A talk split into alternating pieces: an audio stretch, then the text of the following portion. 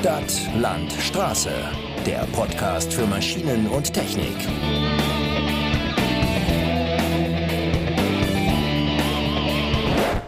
Herzlich willkommen zu einer weiteren Ausgabe unseres Podcasts. Es hat sich wieder viel getan in der Welt der Kommunaltechnik, denn die Gala-Baumesse hat nach vier Jahren Wartezeit endlich wieder stattgefunden.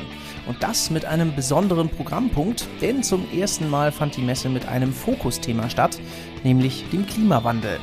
Dabei wurden zahlreiche Hersteller nachhaltiger oder CO2-neutraler Produkte und Lösungen auf dem sogenannten grün-blauen Pfad vorgestellt und wir haben uns deswegen dazu entschieden, dem Messeprogramm eine eigene Podcast-Episode zu widmen, um euch die Highlights und Themen vorzustellen. Viel Spaß! Morgens halb zehn in Nürnberg. Die Europäische Fachmesse für urbanes Grün und Freiräume Galabau ist eröffnet und schon 30 Minuten nach Beginn sind die Gänge gut gefüllt. Kein Wunder, immerhin hat die Messe zu ihrem aktuellen Termin alles aufgefahren, wofür sie bekannt ist. Mit dabei sind wieder die neuesten Baumaschinen, technische Lösungen sowie Aktionsflächen und Vorträge, die Messegänger von vergangenen Terminen gewohnt sind. Aber zwischen altbekannten Programmen gibt es auch einige Neuerungen, die sich zum Beispiel in den Beachflags widerspiegeln, die zwischen dem Trubel der Messe herausragen. Stefanie Mangold-Genschel, Manager Galabau bei der Nürnberg Messe, verrät, was es mit den Kennzeichnungen auf sich hat. Wir haben den grün-blauen Pfad und so wird das Fokusthema eben auf den Ständen gespielt, sage ich mal. Also da konnten sich unsere Aussteller bewerben. Die haben uns ihre Innovationen, ihre Produkte konnten die einsenden, wurde dann durch eine Fachjury bewertet. Ja, und so konnte man Teil des grün-blauen Pfades werden. Und der zieht sich dann durch die Galabau. Wir haben da circa 40 Aussteller, die teilnehmen. Und so kann der Besucher eben auch unser Fokusthema gemeinsam Klimafit in die Zukunft live auf der Galabau vor Ort erleben. Grund genug also, sich die Galabau-Antwort auf das Thema Klimawandel einmal genauer anzusehen. Los geht der Rundgang über das Messegelände in den Maschinenhallen, denn die Frage eines klimafreundlichen Antriebs für Arbeitsgerät ist noch nicht abschließend geklärt. Erster Halt ist der Stand der Köppel GmbH, Hersteller von handgeführten Mähern und Mulchern. Ob hier Benziner oder Akkumaschinen favorisiert werden, fasst Geschäftsführer Karl Köppel zusammen. Was ich schon sagen muss, ist das, wenn es im Premiumpreis ist, manche Anwendung sehr, sehr gut mit Akkutechnologie. In manchen Anwendungen, muss man ehrlicherweise sagen, hat nach wie vor der Benziner seinen Vorteil.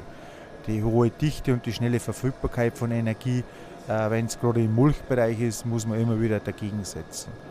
Aber es gibt Anwendungen, wo es wirklich, wirklich top Sinn macht, wo es auch hohe Leistung und hohe Effizienz bringt. Und man muss halt dann als Endkunde für sich abwägen, was macht für mein Unternehmen mehr Sinn. Das muss man ganz ehrlich sagen. Aber wir denken schon wieder weiter, wir sind schon in Kontakt mit Wasserstoffmotoren. Es ist nicht das Ende der Fahnenstange. Das heißt, jetzt haben wir halt jetzt mal diesen Step Lithium-Ionen-Akkus.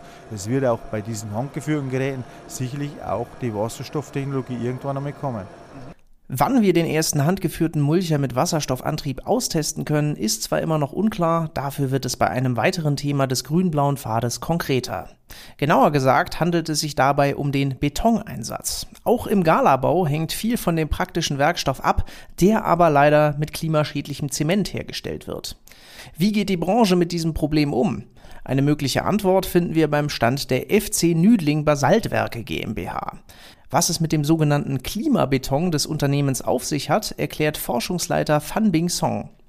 Also Klimabeton heißt, also bei der Produktion haben wir 100% auf Zement, also verzichtet. Zement also hat einen Beitrag also zur globalen CO2-Emission von 6 bis 8 Prozent. Und äh, das ist schon also prozessbedingt, da kann man nicht vermeiden.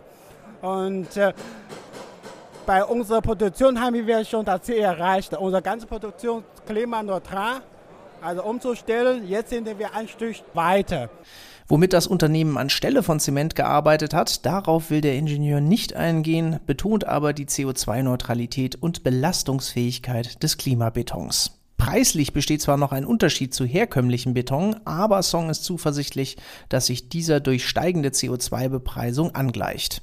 Aller Zuversicht zum Trotz stehen die anderen Betonexperten der Messe dem Konzept skeptisch gegenüber. Auf die zementfreien Betonarten angesprochen, erklärt Frank Wollmann, Geschäftsführer der Kann GmbH Baustoffwerke, folgendes. Also eine Zukunft wird das haben, aber das wird noch ein paar Jährchen dauern. Meiner Meinung nach sind, sind die ersten Ansätze, die gerade auch in den letzten Wochen kommuniziert werden, ich glaube, da ist im Moment noch ein bisschen mehr Marketing als harte Fakt äh, dahinter, weil in wirklich klassische Betonproduktion ohne Zement in großem Stil ist meiner Kenntnis nach im Moment nicht möglich. Statt auf Zementalternativen setzen die Betonexperten bei ihren Produkten auf Konzepte, um Material zu reduzieren und gleichzeitig die Stabilität der Bauteile zu erhalten. Andere wiederum kompensieren das ausgestoßene CO2 komplett. Doch nicht nur Beton, auch andere Rohstoffe werden auf dem grün-blauen Pfad in den Fokus gerückt, wie zum Beispiel der Recyclingkunststoff. Was aus dem nachhaltigen Material alles erzeugt werden kann, ist am Stand der Hahn Kunststoffe GmbH zu sehen. Vertriebsleiter Andreas Gietzen berichtet, wo die Elemente aus 100%igem Recyclingmaterial eingesetzt werden können. Wir können eigentlich fast alles bauen, was man aus Holz oder Beton oder Stahl auch bauen kann. Ja. Das sind ja auch Produkte, die wir ersetzen. Wir ersetzen Pfähle aus Holz, wir ersetzen Bänke aus Metall, wir ersetzen äh, Produkte für den Gartenlandschaftsbau aus Beton, wir ersetzen Produkte aus Neukunststoff. Also von daher kann man fast alles bauen, was man aus diesen anderen Materialien auch bauen kann. Zugegeben, die ausgestellten Kunststoffbalken können es nicht mit der Ästhetik von Holz aufnehmen, sind dafür aber selbst nach einem jahrzehntelangen Einsatz wieder zu 100% recycelbar. Diese Nachhaltigkeit sowie die lange Nutzungsdauer könnte besonders für Kommunen interessant werden. Interessant bleibt es auch auf dem grün-blauen Pfad, auf dem eines der unmittelbarsten Probleme thematisiert wird, das der Klimawandel mit sich bringt so wird es in Mitteleuropa zukünftig häufiger zu Starkregenereignissen kommen. Um die Kanalisation zu entlasten und Überschwemmungen zu vermeiden, setzen viele Stadtplaner daher auf das Konzept der sogenannten Schwammstadt. Eine Möglichkeit, wie diese umgesetzt werden kann, schildert René Hübner, Geschäftsführer der Hübner Lee GmbH. Aus unserer Überzeugung ist die flächige Versickerung und äh, eben Verkehrsflächen offen zu gestalten, ist im Endeffekt die effizienteste, wirtschaftlichste und auch gleichzeitig einfachste Möglichkeit, Regenwasser dezentral, also vor Ort, zurückzuhalten, wo es runterkommt und damit eben zu vermeiden, dass wir bei starken Niederschlägen solche extremen Situationen haben oder eben auch Katastrophen entstehen, die entsprechend wie im letzten Jahr sogar Leben kosten können. Aber so weit muss es auch gar nicht gehen, sondern es kann auch einfach sehr viel Geld kosten. Ne? Und wenn man da intelligent und innovativ zeitgemäß Lösungen verwendet, die dem entgegenwirken. Da müssen wir hinkommen und da, dafür ist aber auch ein ganz starkes Umdenken entscheidend. Glücklicherweise nehmen wir das aber auch wahr, ganz stark, dass eben genau solche Lösungen, wie wir sie anbieten, aktuell extrem gefragt sind, um diese Probleme auch zu lösen.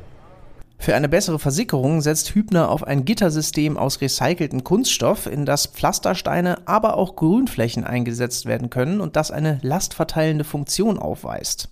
Dadurch können Galabauer ein Planum aus gröberen Schottergemischen anlegen, das wiederum größere Wassermengen abfließen lässt, ohne die Stabilität des Untergrunds zu beeinträchtigen.